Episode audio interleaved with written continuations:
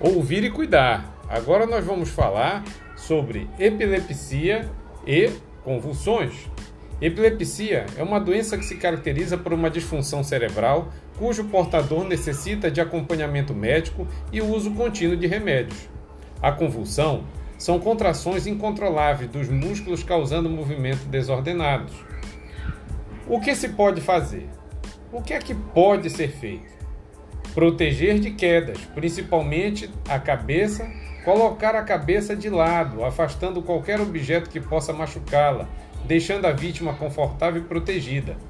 Desaperte a roupa em volta do pescoço.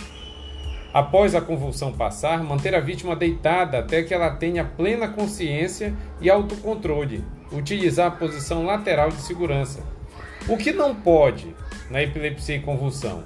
Não tentar parar os movimentos convulsivos, mas assegurar-se que o paciente não está se machucando. Não tentar puxar ou desenrolar sua língua.